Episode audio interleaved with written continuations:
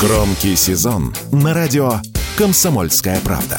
Громкие премьеры, громкие гости, громкие темы. Не переключайтесь. Эдвард Чесноков. Отдельная тема. Мы продолжаем наш ужасающий беспощадный эфир. Знаете, Черчилль однажды сказал, я думал, что умру от старости, а на самом деле умру от смеха. Ну, по легенде, это было, когда Хрущев после своих экспериментов с кукурузой привел сельское хозяйство.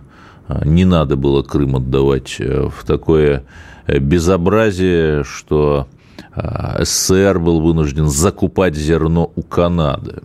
И вот какие-то такие истории, когда вроде бы жутко, но чувствуешь какую-то, опять же, нечеловеческую, может быть, некую высшесильную иронию происходящего. Так вот, новость номер раз. Есть такой Петр Верзилов, иноагент и не очень хороший человек, издатель иноагентского СМИ «Медиазона». Но это такая «Медуза», тоже иноагент на минималках, ну, бюджеты меньше, понятно, все уже проедено. Оно называет себя антивоенное СМИ.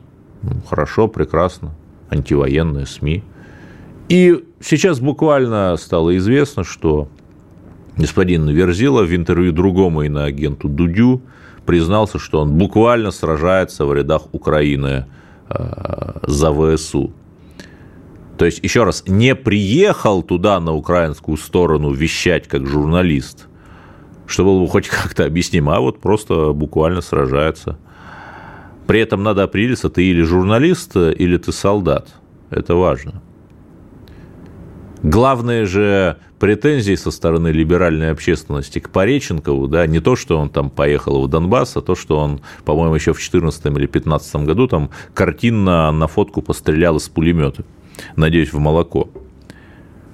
Понимаете, да? То есть антивоенное СМИ издает человек, который сражается в рядах ВСУ, убивая там русских. Ну, этот мир умеет в постеронию. Это еще не все. То, что в качестве борца с российской агрессией, сражавшегося на правильной стороне во Второй мировой войне, был выставлен вот этот вот почти столетний уже э, канадский Э, не, я чуть не сказал неонацист, старонацист э, Хунка, на самом деле Гунько, конечно, Гунько, ну, это опять-таки постерония, да, э, так сказать, во имя толерантности я вонзю тебе вилку в глаз. Не делайте так, конечно. Но это еще не все. Третья постерония дня – экстремистская организация навальнистов выкатила расследование против какого-то депутата. Ну, бог бы с ним, там нашли у депутата какую-то недвигу. Кстати, не от партии власти, ну, что, что называется, удивили. А в чем постерония? Что насовали брюквы в панамку этим навальнистам очень-очень быстро, когда стало известно, что этого же самого депутата навальнисты рекомендовали на своем э, чумном голосовании, или как оно там называется, мол, голосуйте за него. То есть, господа, ну вы определитесь, вы или поддерживаете человека, призывая за него голосовать, или проводите против него расследование. И главное, в голове ничего ни у кого не щелкает. Ну, в общем, а, нет, еще одно, четвертое уже получается. Э, Тина Крупалова. Не самый известный европейский политик, но все-таки политик, один из лидеров партии «Альтернатива для Германии». Ну, как бы формально ее называют пророссийской, но на самом деле она, конечно, пронемецкая.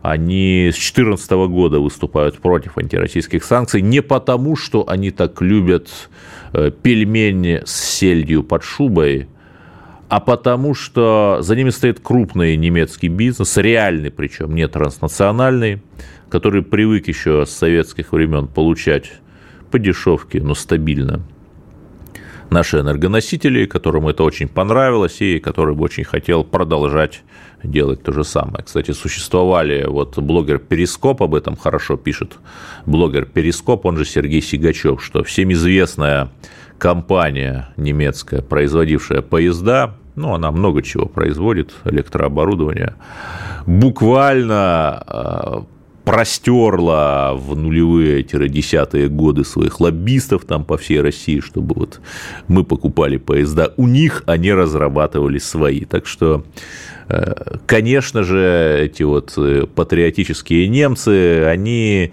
не то чтобы нам какие-то друзья, они, безусловно, менее отвратительные, чем вот эти вот беснующиеся либералы. Это факт. Так вот, партия «Альтернатива для Германии» 10% в Бундестаге, ну, вы скажете, немного, но, например, по данным соцопросов, э, если бы выборы состоялись прямо завтра, за них бы проголосовали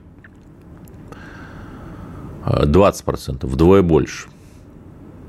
То есть чисто теоретически они там могут с какими-нибудь христианскими демократами, меркелистами бывшими правоцентристами вступить в коалицию младшими партнерами. Ну, как бы сами меркелисты говорят, что нет, никогда такого не будет, но они, например, говорили, что Минские соглашения нужно реализовать, да. То есть западные политики, они постоянно чего-то говорят, а делают наоборот. Так что тут-то как раз все в порядке. То есть партия, которая растет как раз потому, что народ немецкий в гробу видел все эти санкции, бумерангом прилетевшие, э, народ немецкий, ну, в серьезном, в статистически значимом своем количестве не хочет финансировать Украину, а хочет финансировать себя. И это, наверное, объяснимо. Так вот, Тина Крупала вчера в 16.30 в городе Ингольштадт, свободное государство Бавария, был на митинге. На этом митинге произошло что-то странное. Полиция написала, что имел место какой-то медицинский инцидент. Ну, казалось бы, как это у нас говорили, Рафаэлку съел и потерял сознание – Правда, не очень понятно, почему баварская полиция сказала, что э, уголовная инспекция занимается расследованием этого инцидента. И не очень понятно, почему баварская полиция попросила всех свидетелей прислать ей фото и видео с того митинга. А правые газеты, ну, они в таком полуподполье, конечно, как ленинская искра – но говорят, прямо говорят, что на Тино Крупаллу совершили покушение группа либеральных боевиков. Пусть вас это не смущает. Например, если помните, в 2017 году, когда был саммит двадцатки в Гамбурге, эти самые Антифа, вот эти вот леволиберальные боевики всевозможные, они там буквально устроили погром. Просто пол Гамбурга пожгли. И как-то вот ничего, демократия. Нет, кого-то там, конечно, посадили, но мэр Гамбурга Олаф Шольц после этого гамбургского погрома пошел на повышение. Ну, прекрасно. Оценили, молодец, организовал погром.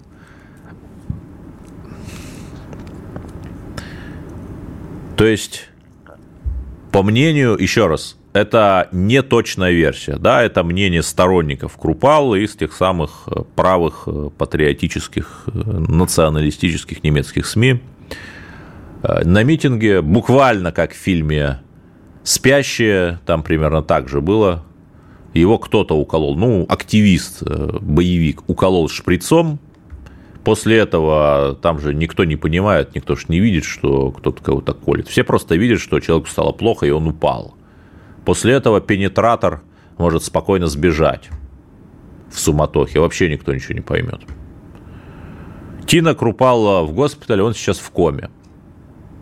Речь идет о опасений за его жизнь. Я напомню, что когда ну, тот же господин Навальный, признанный экстремистом и врагом русских, безусловно, потому что он поддерживает убийство русских на Украине. Вот когда господин Навальный в похожую ситуацию попал, тоже непонятное отравление, тоже непонятная кома, то его, значит, поместили в лучшую клинику Шарите.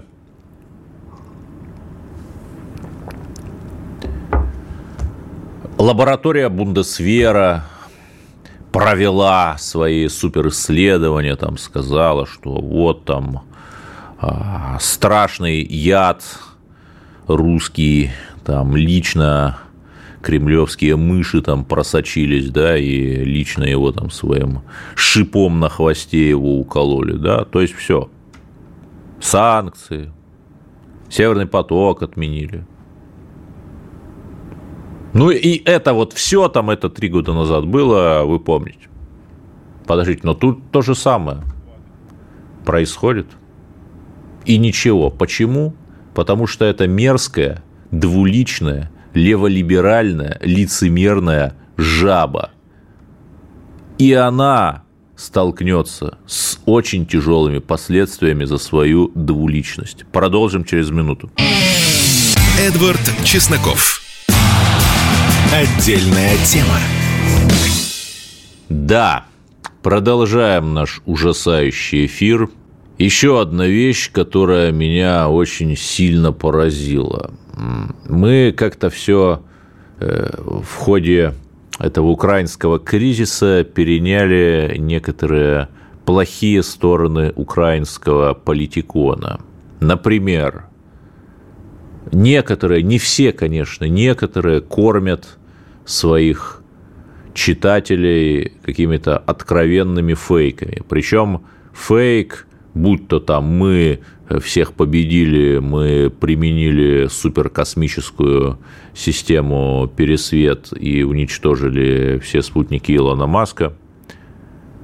Вот пруф.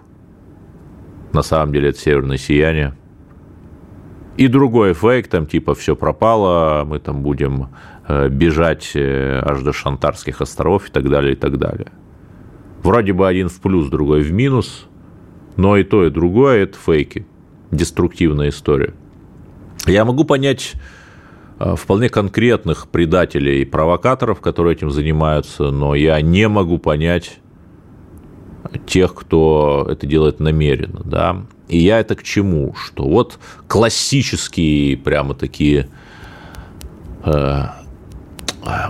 сферическо-вакуумно-метровый пример э, такого э, колеса генодьбы и качелей зрада-перемоги, знаете, перемога, переходящая в зраду. Залились восторгом украинские паблики о том, что часть Черноморского флота перебазируется. Но еще раз, это пишут. Э, понятно, что все, что они пишут, там нужно делить Э, на тысячу частей, но вот что перебазируется в Новороссийск, э, Феодосию, то есть подальше как бы от Севастополя. Ну, понятно почему, потому что мы видим, что ракеты летят, мы их, конечно, сбиваем, но если там 10 ракет подряд запустят, ну, 10 ракет подряд довольно сложно сбить. Это факт. И как вот это все подали, там, перемога и так далее, ту-ту-ту, Хорошо, новость буквально на следующий день. Я сейчас цитирую известия, больше никаких источников на этот счет нет. Президент Абхазии э, сказал, что достигнута договоренность о строительстве э, пункта э, технического базирования российского флота в Очамчире. И, простите, ударение – это не самая сильная сторона моего тела. Я могу ошибиться с ударением, но, в общем, это в Абхазии, это на побережье Черного моря. То есть мы получаем новую военную базу на Черном море. Просто прекрасно. К тому же, к тому же, французы подходят к Армении, хотят туда оружие поставить, хочет залезть НАТО в Закавказье. И мы оказываемся на сотню километров ближе, а, если просто померить линейкой по морю к, этому самому району стратегического интереса НАТО, а для высокоточного оружия э, сотни километров э, это прилично, это уменьшает подлетное время существенно, но в, в случае чего, безусловно. Далее некоторые политики или наши общественные деятели публичные вдруг заговорили о ядерной войне, там даже дали какие-то точки, по которым предложили драмбалызнуть, причем предложили, чтобы мы сами над собой взорвали атомную бомбу. Но я, но я даже не знаю, как на это реагировать, хотя я вроде бы политический комментатор. Я э, спешу все это на э, переутомление, э, эмоциональное истощение. Давайте вот еще тоже Семигин Геннадий сказал, что взломали его и разместили на сайте патриотов России э, такую абсолютно лютую русофобскую такую э, колонку, где там очень плохо про русских написали. Ну, Семигин сказал, что это взлом. И, понимаете, проблема даже не в том, э, там, взлом это или не взлом, а что о каких-то людях или там о каких-то политических проектах мы последнее время узнаем исключительно в контексте какого-то такого безумного трэша, да, там, а, что когда человек появляется в новостной повестке, не в связи с тем, что кто-то что-то сделал, а в связи с тем, что кто-то что-то сломал. Вот примерно так. Ну, друзья, коллеги, публика, ну, давайте мы... Нужна же позитивная повестка. Помогать людям давайте. Вот э, совершенно дикая история которая у меня вызвала скрежет зубов. В Красноярском крае, в тюрьме, ну, технически в центре временного содержания иностранных граждан нелегалов, э, вот тот самый центр для мигрантов, нет, не МФЦ, а типа тюрьмы для нелегалов, где они сидят в ожидании депортации.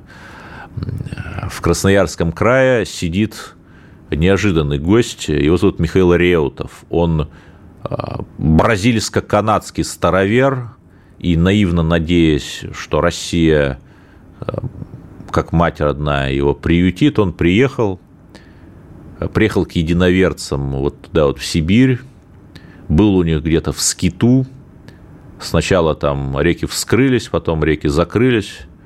В общем, из-за этих превратностей он просрочил визу пришел, сдался властям, сказал, я хороший, Россию люблю. Силовики, ну, как я предполагаю, из отдела э, ведающего этой самой э, миграции, написали, что он был выявлен, в протоколе написали. Чувствуете разницу, да? Вот если не юрист, не поймешь. Выявлен – это когда вот патруль шел, на улице нашел бомжа без документов, вот это называется выявил. А когда ты сам пришел и сказал, вот такие-то у меня проблемы, это совершенно другое, это не выявил, это ты сам пришел. В общем, добрый Михаил э, подписал, не глядя, протокол, и началось и завертелось. Э, с тех пор там уже происходит какое-то полное безумие, то есть он подал на убежище, а ему это убежище было предоставлено, но приставы, исполнявшие предыдущее решение суда о его депортации, э, поскольку предыдущее решение суда о депортации невозможно выполнить, подали на обжалование второго решения суда, другого, которое ему представило убежище. То есть это э, там само описание этой безумной истории э, в духе булгаковской дьяволиады какой-то, даже не филиетоны Довлатова и Зощенко. Это хуже. А само описание этой истории каких-то безумных а, юридических ошибок в деле Михаила Реутова, занимает 15 минут. Вот я общался с юристом, он мне минут 15 рассказывал, просто чтобы понять, что к чему и как там наворотили в этом деле. Поэтому свободу, свободу Михаилу Реутову, русскому человеку. Позор. Вы можете себе представить, чтобы какой-нибудь там сторонник движения БЛМ приехал бы в США и сказал бы, меня русские казаки побили, спасайте меня, чтобы его американцы депортировали в Россию. Нет, я такого не могу себе представить. А у нас, пожалуйста, его хотят депортировать в Канаду. И единственная моя надежда, что сообразно знаменитому изречению маршала Миниха, тот, кто управляет Россией, а Миних, напомню, говорил, что Россией управляет сам Господь Бог, поможет и явит чудо свое, потому что на людей, на вот этих забывших стыд и совесть, не слушающих указания нашего верховного главнокомандующего чиновников – уже невозможно на них надеяться. При том, что везде, абсолютно там во всех концепциях внешней политики, я их даже обсуждал, по-моему, эту концепцию там новую в одной из своих программ, говорится, что давайте помогать соотечественникам, там, да, давайте русским возвращать.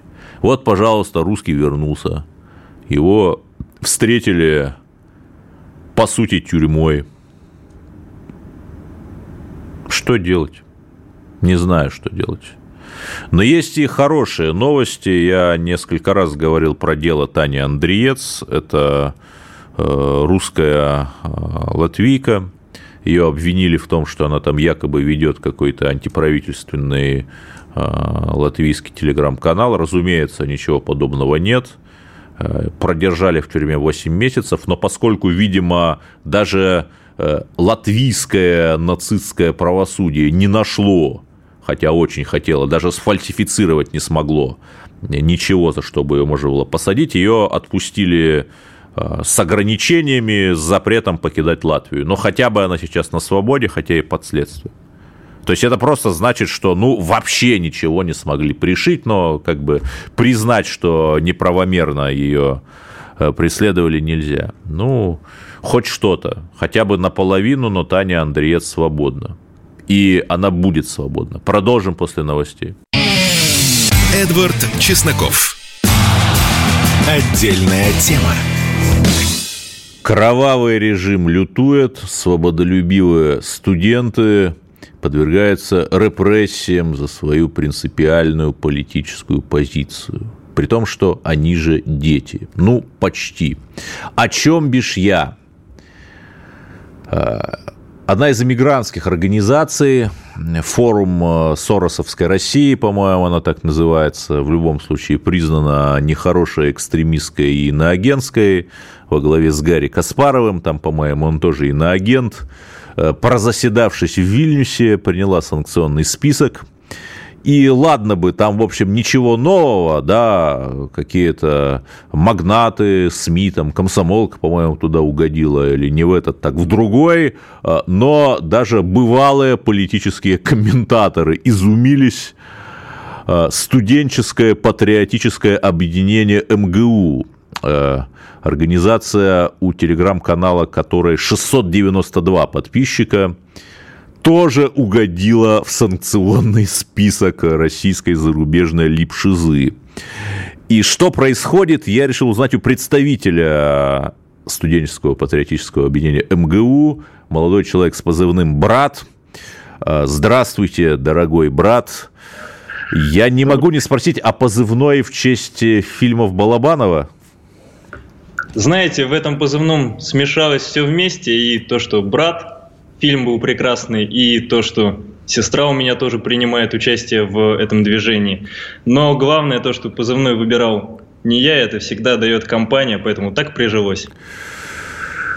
Интригуете. Хорошо, а чем вообще занимается вот это студенческое патриотическое объединение МГУ? Э, вы знаете, у нас достаточно много направлений деятельности, но я начну с того, с чего мы, в принципе, решили объединиться. Естественно, мы, группа, небольшая изначально группа единомышленников, решили собраться вокруг попыток помочь, находясь на своем месте, э, стране в эти непростые времена для всех.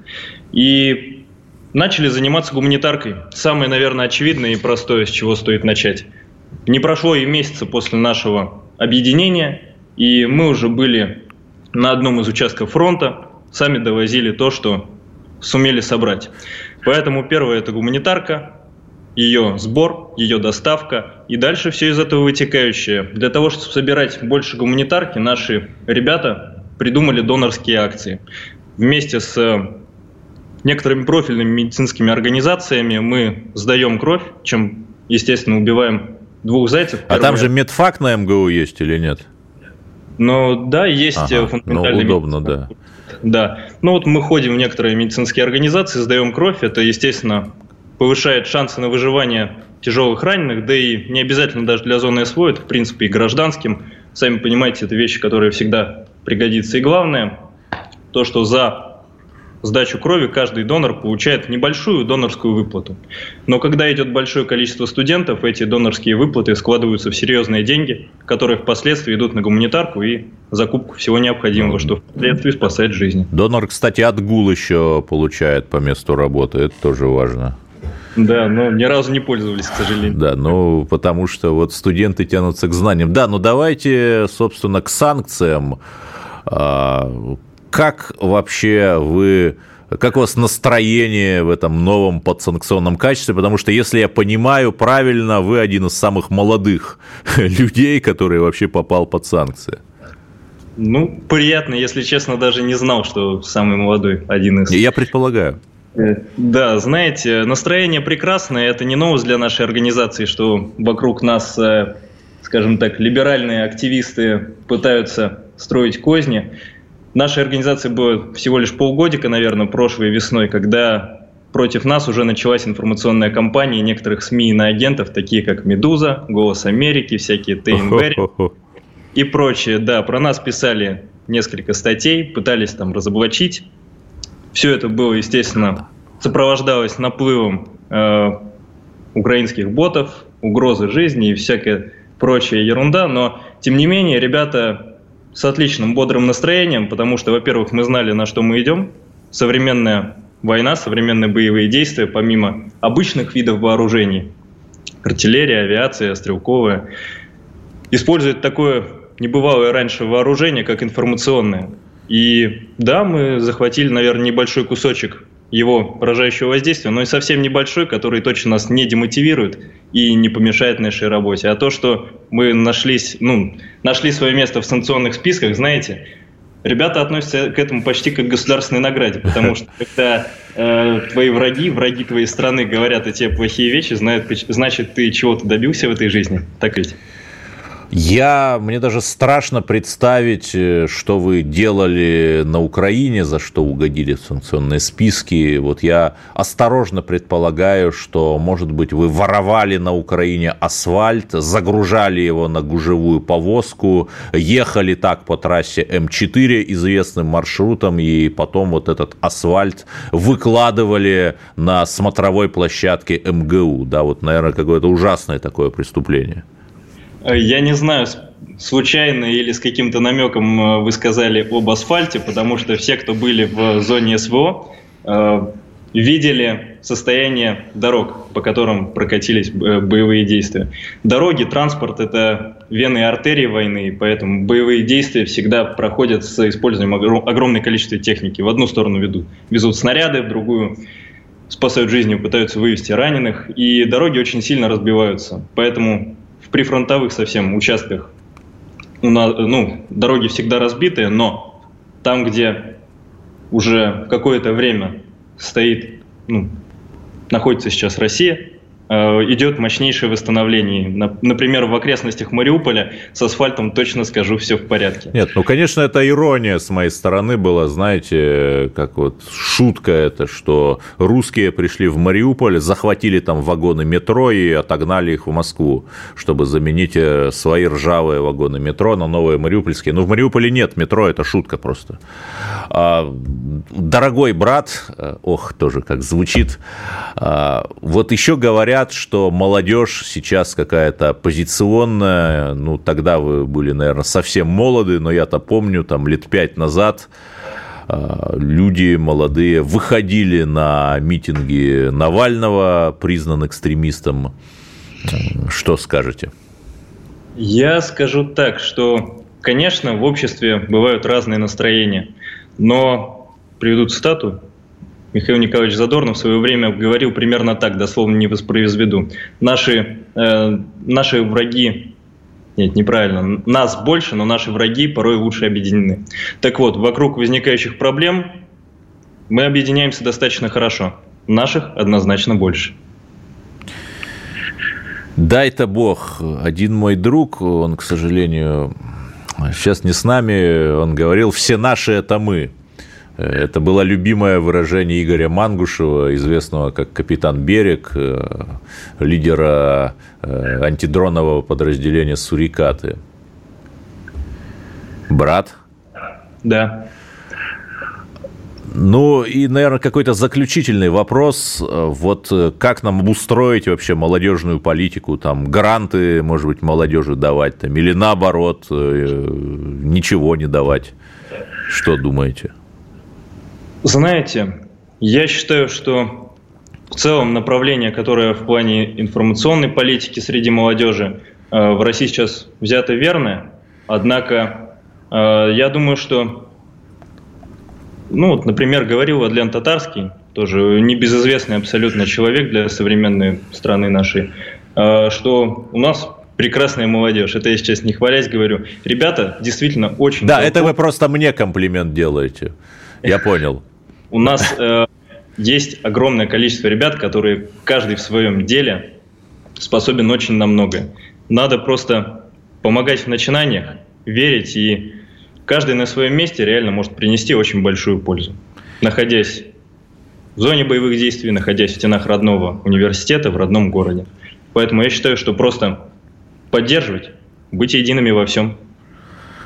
Представитель студенческого патриотического объединения МГУ с позывным «Брат» был у нас на линии по случаю введения против его организации, против этой организации, конечно, потому что она такая коллегиальная, санкции нашей либеральной вильнюсовской демшизой. Ну, что тут можно сказать?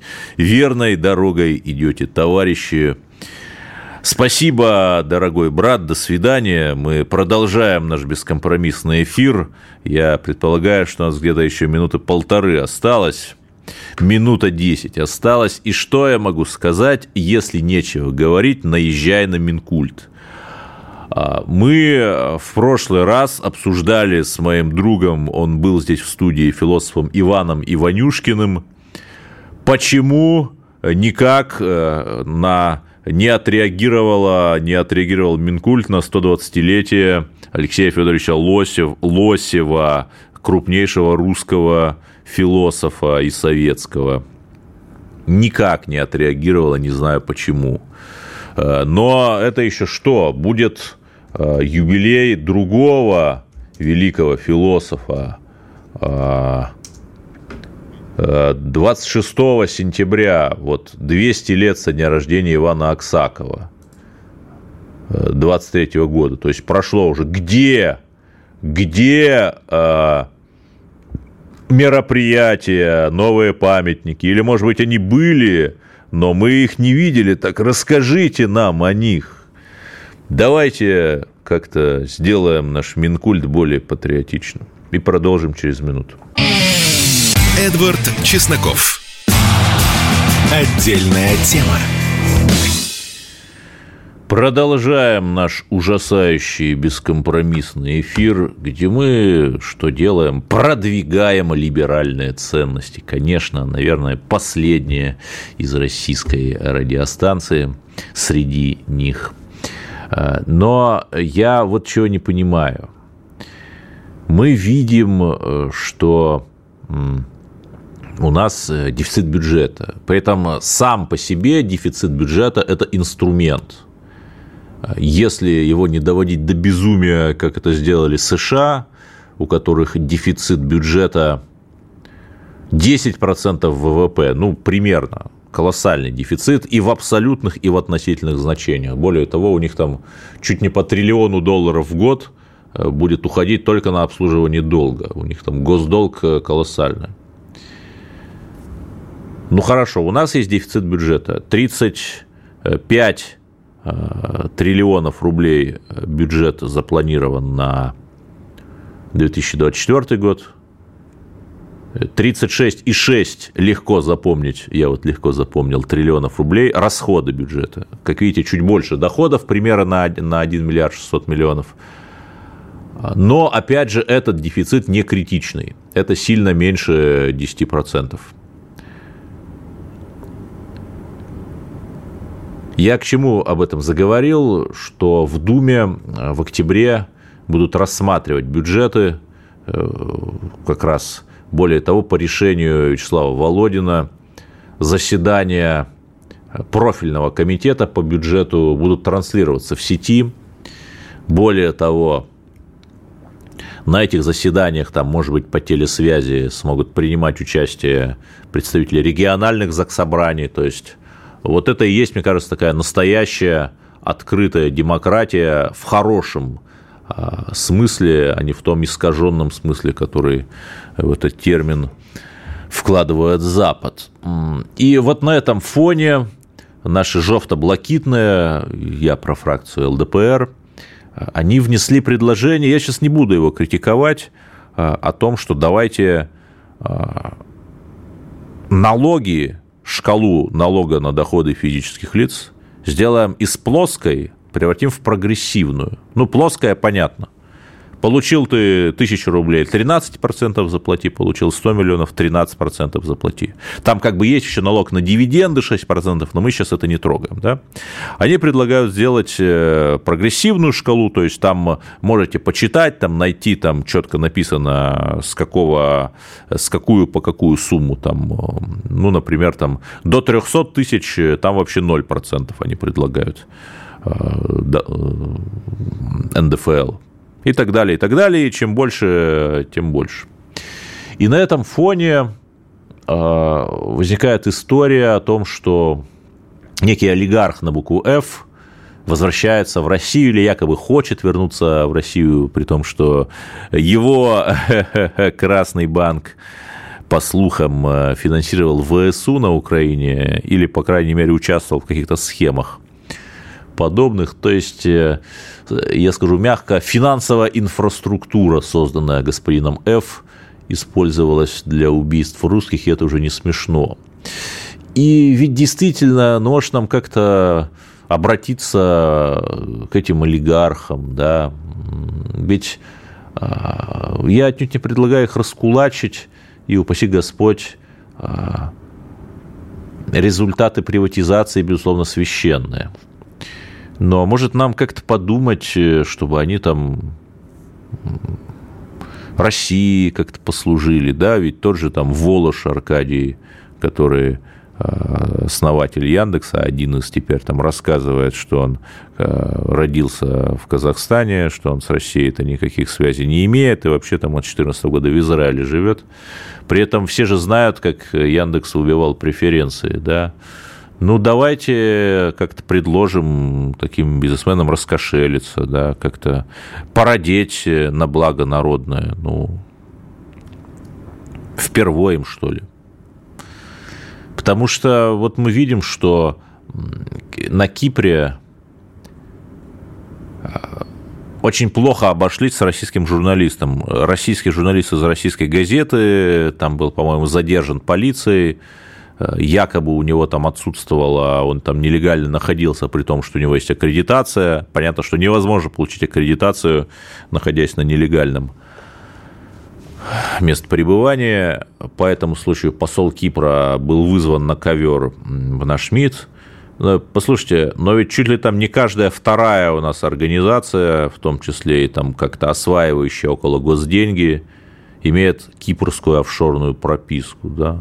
Но Кипр не ценит наши э, добрые к нему отношения. Ну, давай что-то сделаем, да, там не просто проведем деофшоризацию, а запретим, например, нашим госкорпорациям работать э, и э, заказывать свои какие-то оплачиваемые услуги у корпораций, имеющих офшорные корни. Ну, почему нет-то? Что плохого? Регистрируйтесь в братском Иране и братской Белоруссии, а потом выходите на IPO – на фондовой бирже в Пхеньяне в Северной Корее. Что, плохо, что ли? Ну и последний, наверное, поскольку я как-то о культуре говорю, э, как-то, ну, почти незаметно 30 лет э, трагическим событием в октябре, 3-4 октября, расстрел Белого дома, и после этого мировожабная королева в 1994 году приехала к Ельцину поддержать, мол, показать, а, что несмотря на это, Запад с вами. Пожалуйста, расстреливайте. Если это патриоты, причем неважно какие, правые, левые, нацболы, ампиловцы, там все, расстреливать. Их можно с точки зрения мировой жабы. При этом никто же не дал э, этой истории оценку. Даже в Ельцин-центре там все так очень мягко, там, да, вот что там, что-то произошло. Даже неизвестно, сколько человек убили. Вот этот стадион, как он называется, юных ленинцев, по-моему. Но там у нас буквально пиночетинг был. Помните, когда расстреливали на стадионе? в Чили. Вот то же самое. И 150 человек, а, жертв тогдашних событий, это очень заниженная оценка. Вам любой москвич, а, наблюдавший за этим, а, будучи в сознательном возрасте, особенно житель центра, там расскажет, как что буквально в переулке Арбата там заводили и расстреливали людей. Кто даст оценку этому перевороту, который организовал Ельцин. Потому что тогда э, по закону Верховный Совет был на то и Верховным, обладал высшей властью. В сути, Ельцин организовал переворот, как Пиночет. И, кстати, а вы заметили, что наши либералы очень любят Пиночета, прям восхищается им коллективная э, Москва и не знаю почему, но теперь вы знаете. Одного одной ягоды поля. Неужели нельзя э, там дать какую-то оценку, да, э, построить какой-то народный мемориал, вспомнить поименно тех, кто погиб, потому что ну, эти люди, еще раз, я, я сейчас не за Верховный Совет, но э, эти люди защищали демократию, да, причем, что поразительно, там же мне вот буквально сейчас эта идея пришла на ум, что там же буквально как сейчас вот на Донбассе, там рядом стояли русские, чеченцы, там э, Хасбулатов и так далее. И все вместе защищали то, что они понимали как демократия или как какое-то общественное благо. Ну, и при этом наша интеллигенция подписала знаменитое письмо оно там письмо 44, по-моему, называется. Раздавите гадину. Письмо 42, вот так вот. Письмо 42, 5 октября, опубликовано в газете «Известия». Римма Казакова, Приставкин. Акуджава –